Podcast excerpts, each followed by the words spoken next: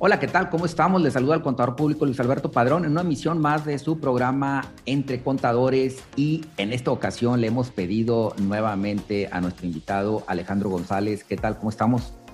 Hola Luis, muy buenos días, ¿cómo están? Gusto saludar a todo tu público.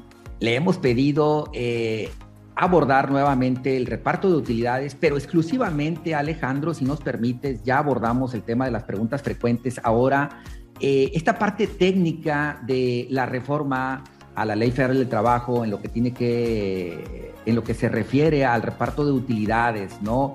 Y donde, bueno, pues por parte del gobierno federal se pretende eh, en apariencia, bueno, pues estimular eh, ese reparto de utilidades y hacerlo extensivo en una pretensión de hasta 90 días de salario para los trabajadores. Me quiero referir propiamente, Alejandro, bueno, pues como antecedente a la reforma a la Ley Federal del Trabajo del 23 de abril de 2021, pero propiamente en la línea del tiempo algo más contemporáneo, una guía que libera la Secretaría del Trabajo, guía para cumplir con las obligaciones en materia de reparto de utilidades. Alejandro, en primer lugar, esta guía, ¿qué opinión te merece, no? Porque parece que se está legislando a través de un documento denominado guía que iría propiamente más allá de los alcances establecidos en la Ley Federal del Trabajo, en este caso propiamente respecto del reparto de utilidades. Así, de manera nada más general, ¿qué opinión te merece que el contribuyente, el, el patrón, se tenga que circunscribir a estos alcances que, insisto, pareciera o que rebasan eh, lo establecido en la ley. Gracias, Luis. Mira, el manual de PTU que, que ha publicado con años la Secretaría del Trabajo en conjunción con la Secretaría de Hacienda, Profedet, etcétera, y ahora la nueva guía que publicó este año, son instrumentos orientadores para los patrones lo correcto es que se, se asesoren correctamente y apliquen la ley, porque un incumplimiento a la ley amparado en un documento orientador pudiera conllevar una sanción para el patrón por un incumplimiento, vaya, no será un medio de defensa adecuado decir es que me apegué a la, a la norma o a la guía que pusieron por parte de la Secretaría del Trabajo, la Secretaría de Hacienda para los contribuyentes. Entonces, en algunas ocasiones estas guías tienen una redacción más coloquial y parece que más de, hecho que de derecho. Pareciera que están preparadas que el usuario final fuera el trabajador mismo, ¿no? O sea, Exacto. Y entonces en algunas ocasiones, por ejemplo, esta guía, en alguna de sus partes, no la tengo de memoria, pero en algunas de sus partes dice, se deberá de pagar el 10% de la PTU. Y luego establece que conforme las normas, el tema es que si yo soy un trabajador que no tengo el conocimiento legal que tienes tú, Luis, pues pareciera que yo de ahí me agarro y es que, ¿sabes qué? Tú me tienes que dar el 10%. Y estos topes que estamos hablando, que fueron negociaciones del Consejo Coordinador Empresarial eh, en reacción a la, a la propuesta de eliminación del outsourcing por parte del presidente de la República, y que empezaron en noviembre y terminaron a principios de año pasado, antes de la publicación de la ley, eh, pareciera que esto no se hubiera llegado a cabo porque te están exigiendo que pagues lo mayor de los tres topes. Así que la gente lo pudiera entender. Por eso es muy importante este podcast que estamos grabando. A ver, Alejandro, exacto. Para aclarar claramente qué es la intención de este límite que se estableció en la reforma laboral.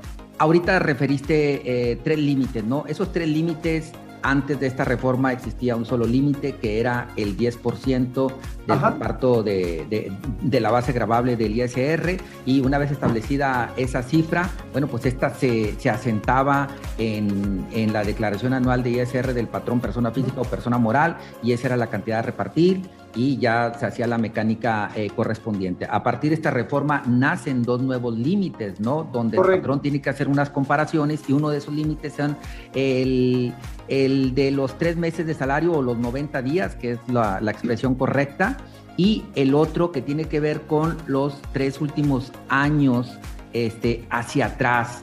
Entonces ahí ya se hace todo un galimatías, Alejandro. Correcto. ¿Por qué? Porque habrá empresas de reciente creación, habrá trabajadores de reciente incorporación, habrá plazas o categorías que, que recién la compañía abre, Habrá empresas que recogieron a trabajadores que traían eh, tercerizados a través de algún esquema de, outsourcing. Entonces, es un tema este, que se ha abordado en muchas mesas y yo quisiera traerlo en esta ocasión, Alejandro, para ser puntuales desde el punto de vista técnico. Eh, de esos tres umbrales, ¿no? El primer umbral, bueno, pues de los tres meses, este, eh, queda claro, y yéndonos al tema de los tres años este, hacia atrás y que esta guía aborda, eh, donde dice que si el trabajador no existía dentro de la compañía, bueno, pues tu referente sea la plaza o categoría. Eh, ¿Qué opinas al respecto? Porque pareciera que esto va en beneficio del trabajador en lo individual. Esa persona que exclusivamente recién se acaba de incorporar, pero va en perjuicio del trabajador que ya tiene más allá de tres años dentro de la compañía, ¿no? Dentro de esa justicia social, pues estás tratando igual a desiguales, porque no están en igualdad de, de, condiciones, ¿no? En ese apartado, ¿cuál sería la interpretación más armónica? ¿Quedarnos con lo que establece la guía o irnos a una interpretación más justa donde, oye, tú te recién te incorporaste en 2021, no tienes historial de los tres años para atrás, esa variable no te la voy a considerar eh, para ti como trabajador en esa mecánica? Es que me, encanta platicar contigo, Luis, porque me preguntaste y te contestaste, ¿verdad? A ver, pero confirma o, desvirtúa. Sí, no, ahí voy, ahí voy, ahí voy, ahí voy. Es que tocaste demasiados temas en, en, en tu introducción a la pregunta, ¿no? Ahí va. Lo primero que quiero aclarar es que esta reforma nace por una negociación patronal. El beneficio es a favor del patrón en esta reforma, no a favor del trabajador, aunque sea el principio jurídico protector, ¿no? O sea, la ley tiene unos principios jurídicos básicos laborales y uno de ellos es el principio protector y el otro es la continuidad de razón de trabajo, etcétera, etcétera, ¿no? Pero esta reforma puntual está gestionada por los patrones a favor del patrón. te voy a recoger esas palabras y ahorita te voy a repreguntar. Adelante. Si tú tienes una lectura puntual de este artículo 127 de la Ley de Trabajo, al llegar a la fracción octava, que es la reformada, dice, el importe de la PTU se limitará. No es una limitación como pudiera ser la fracción segunda de este mismo artículo, que en la sesión anterior no me preguntaste, oye, los directores de área, etcétera, participan, no participan, y participan cómo, y se topan, etcétera. Bueno, eso es una limitación hacia la persona. Esta siguiente limitación es hacia el monto a pagar conforme el proyecto de reparto base. Conforme la última sesión de la Comisión Nacional Mixta, esta sexta sesión de la Comisión Nacional Mixta, se decidió mantener el porcentaje del 10%. Esa es la norma general. Se sigue manteniendo el 10% que viene desde 1985 de la misma manera, 10%. Este porcentaje se debe de repartir de las utilidades bajo la mecánica que establece el artículo 9 de la ley del impuesto sobre la renta.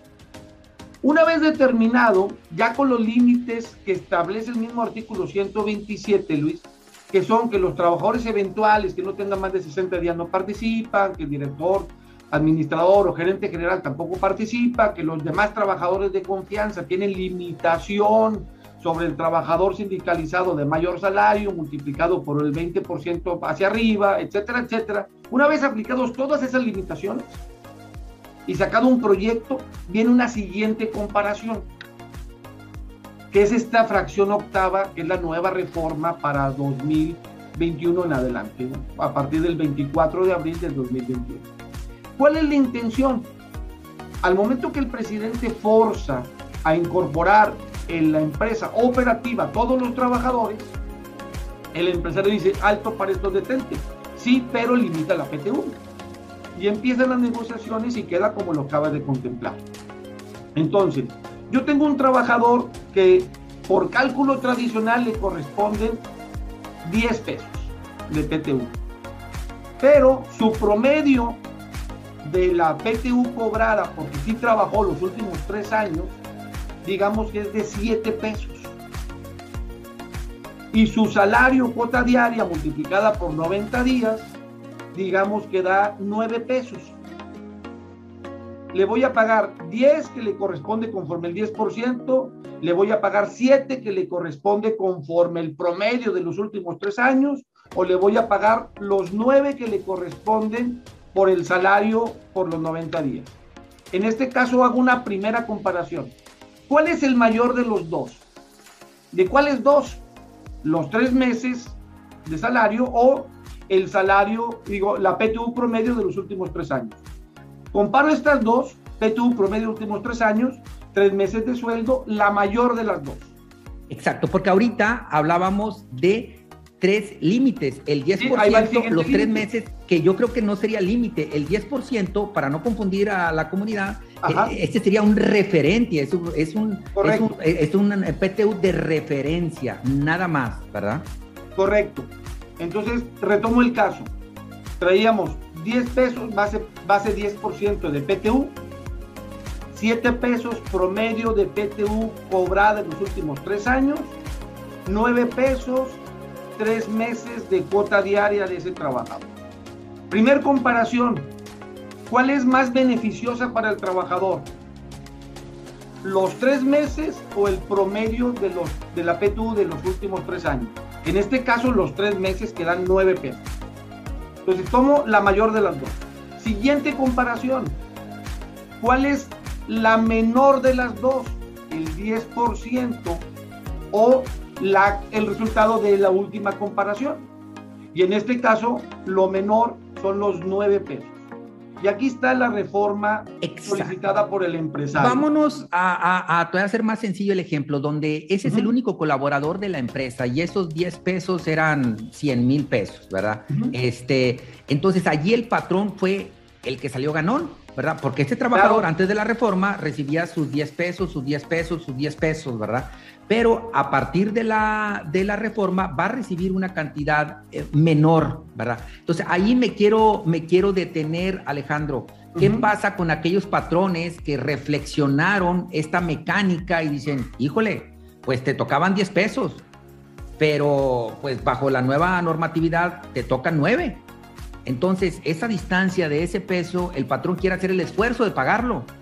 ¿Cuáles serían las formalidades mínimas que tiene que seguir para que ese patrón este, benévolo eh, no se meta en un problema porque el Seguro Social pudiera estar avistando el posible hecho delictivo de una evasión fiscal, de decir, esto no guarda la naturaleza de reparto de utilidades y ese peso te lo voy a grabar este, para cuotas IMSS. ¿Cuál sería el protocolo puntual para el patrón poderse blindar ante una embestida del, del Seguro Social? Ok, existe una pregunta complicada en una respuesta rápida, ¿no? O sea, sí, sí la respuesta se puede dar, pero no tan fácil. Ahí va, ahí va la... Voy a tratar de organizar mis ideas para hacerlo más simple, ¿no? Los derechos establecidos en la Ley Federal del Trabajo son los derechos mínimos. Voy a poner un ejemplo diferente para poderme explicar claramente. Luis, yo puedo pagar en lugar de 15 días de aguinaldo, 20 Ahí sí. ¿Ok? Pero, ¿y estoy violando la ley que dice no, que son 15? Siempre y cuando lo pactes. Exacto. Ese es el punto eh, importante. Bueno, nada más que en el caso, los 15 días sí generaban seguro, los 20 también, ¿no? Sí, sí, ahí voy, ahí voy. Porque ese es el punto central, Luis. En las condiciones generales de trabajo que están establecidas en la ley, yo puedo establecer que llegué a un acuerdo y que le quiero dar 20 días de aguinaldo. Y esos 20 días totalmente son aguinaldo. No tengo 15 días de aguinaldo y bono de aguinaldo o premio de aguinaldo. No, son todos los 20 días son aguinaldo. lo mismo lo podemos aplicar en materia de PTU. Yo puedo establecer un pago, un porcentaje mayor al 10%, no menor, pero sí mayor al 10%, y ponerlo en las condiciones generales de trabajo de la empresa. Para lo cual se necesitan hacer una serie de documentos legales para darle esa formalidad, si tiene sindicato, bla, bla, bla. O sea, toda la parte eh, procesal laboral hay que cumplirla para que eso que le estoy dando extra sea de fondo PTU. no sea bono de PTU, premio de PTU, complemento de PTU, el nombre que le queramos poner eh, comercialmente hablando. Vámonos al caso. Porque ahí sí, ese complemento, bono, premio de PTU, las autoridades tienen criterios, el Seguro Social en su eh, eh, es criterio de autoría patrones, sancionarte ese monto. Ahora, si me voy al artículo 27 de la Ley de Trabajo, la ley digo, de la ley del Seguro Social, la ley del Seguro Social no define qué es la participación de trabajos y las utilidades, ni tampoco lo refiere a la ley laboral.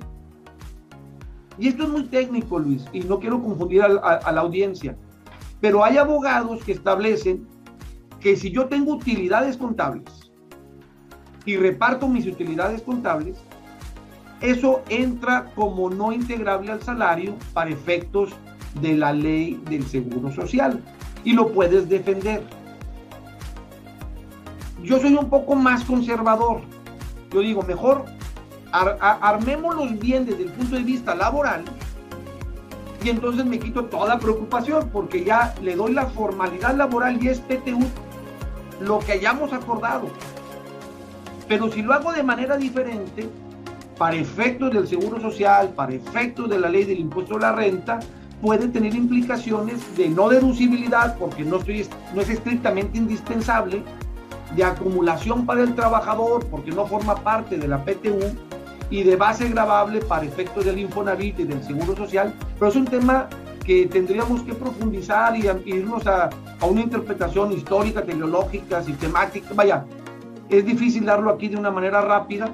Estos temas los abordamos en la escuela de especialidades a los alumnos y los profundizamos bastante, Luis, pero es difícil en unos minutos. Yo creo que los elementos mínimos, bueno, pudieran pactarlo en el contrato colectivo y eh, ahorita tú referiste a algo que tampoco no abordamos en la anterior entrevista, pues es este, cuando se integra ¿no? la, la comisión mixta para el reparto de utilidades donde, bueno, pues desde allí se puede establecer que eh, la, distribución llegaba al ejemplo, retomo el ejemplo que tomabas tú, ¿no? De los nueve pesos, bueno, pues que esa es la cantidad eh, a repartir, que no serán nueve, que serán diez pesos, y yo creo que no, no debe haber ningún problema con el, con el seguro social, mm, ¿no? híjole, si se lo dejamos a la comisión mixta, no es su competencia, ¿eh?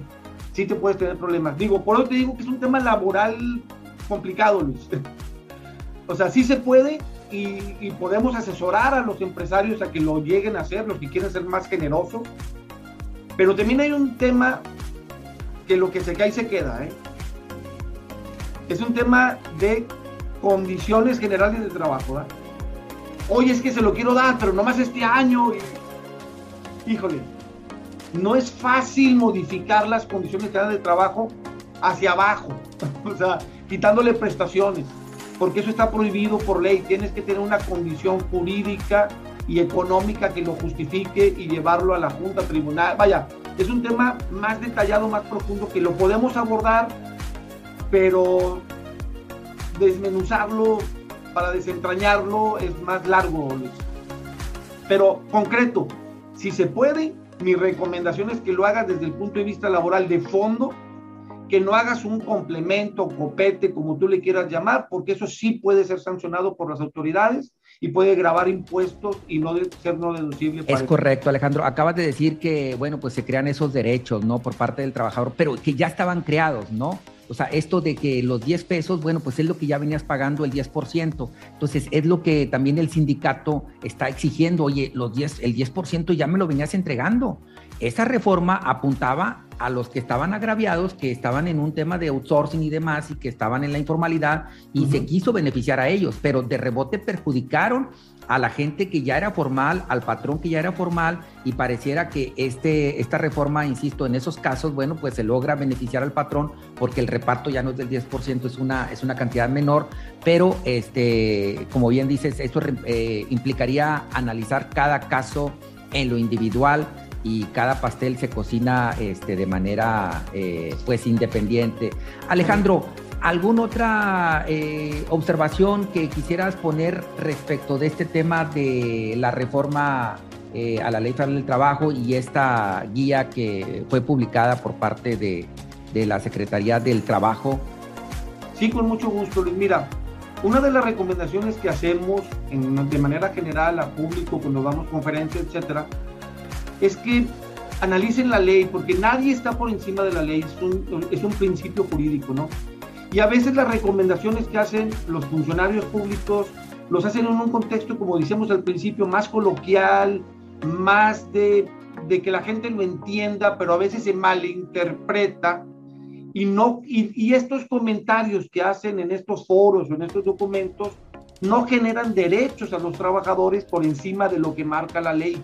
Entonces, bien importante, si estás en este caso de duda, asesórese correctamente con un abogado laboral o con un experto en la materia, como puede ser una persona egresada de la Escuela de Especialidades en estas maestrías, porque traen los, elementos de fondo y forma para poderte asesorar correctamente y que no cometas una irregularidad, porque el violentar cualquier disposición del, del capítulo de PTU puede conllevar estas multas que comentamos en el segmento anterior, que puede ser de 24 mil si solo afectaste a un trabajador o hasta si tienes 100 trabajadores, como comentábamos en el segmento anterior, de 2 millones 400 y pico mil pesos. Alejandro, última pregunta, no hagas cosas buenas que parezcan malas, ¿no? Correcto. ¿Qué, pasa allí con los patrones que eh, fiscalmente no hubo base grabable y por consecuencia no hubo reparto de utilidades?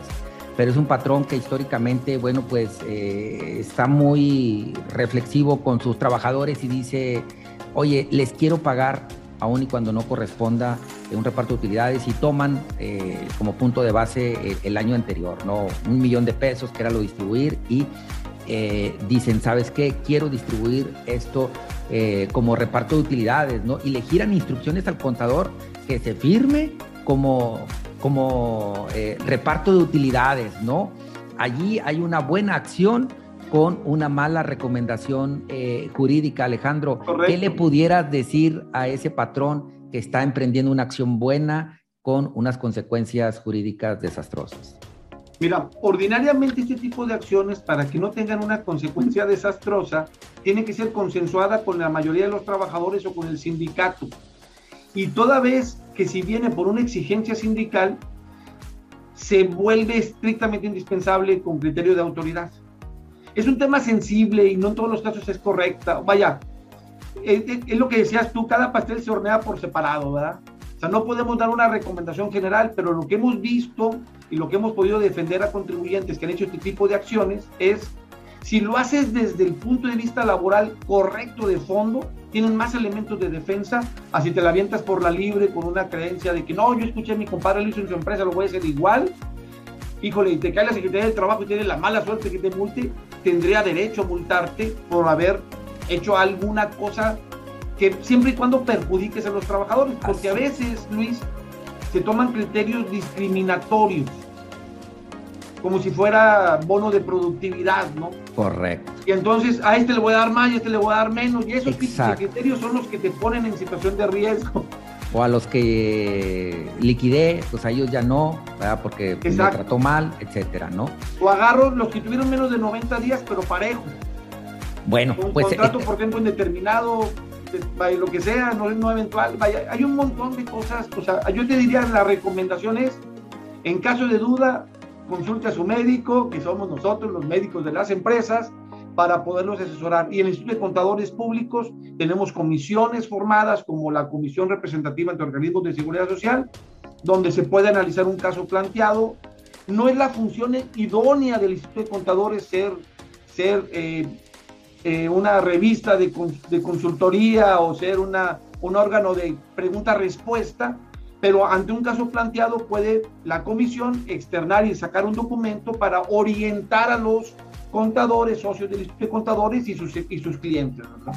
Alejandro, te damos las gracias este, por haber estado presente en este podcast de Entre Contadores. Yo me despido con dos frases, ¿no? Una, la ignorancia no exime de responsabilidad y para eso están este tipo de programas, para difundir la manera correcta de interpretar las leyes. Y la otra es de que la tradición no es ley, señores. Eh, porque mi compadre lo hace, porque yo todavía lo he hecho y no pasa absolutamente nada. Estás jugando una lotería donde va a llegar la autoridad y por haberlo hecho de manera retroactiva, bueno, pues la, autoridad también de manera retroactiva te puede castigar con las sanciones que por ahí ahorita nuestro buen amigo Alejandro este, nos, nos participaba. Alejandro, un abrazo a la distancia. No sé si, si te quieres retirar con alguna recomendación final. No, Luis, pues simplemente recomendar que sigan escuchando tus podcasts, tus grabaciones, la verdad, eh, muy profesional, muy profundo. Como te comentaba en el segmento anterior, no nos hemos puesto de acuerdo para esa pregunta. Yo te que pregunta libremente lo que quieras y esto le da mayor valor a tu audiencia. La verdad, muchas felicidades y que sigan los éxitos. Muchísimas gracias. Se despide el contador público Luis Alberto Padrón. Este fue su podcast Entre Contadores que se transmite de manera exclusiva para el Instituto de Contadores Públicos de Nuevo León. Hasta la próxima.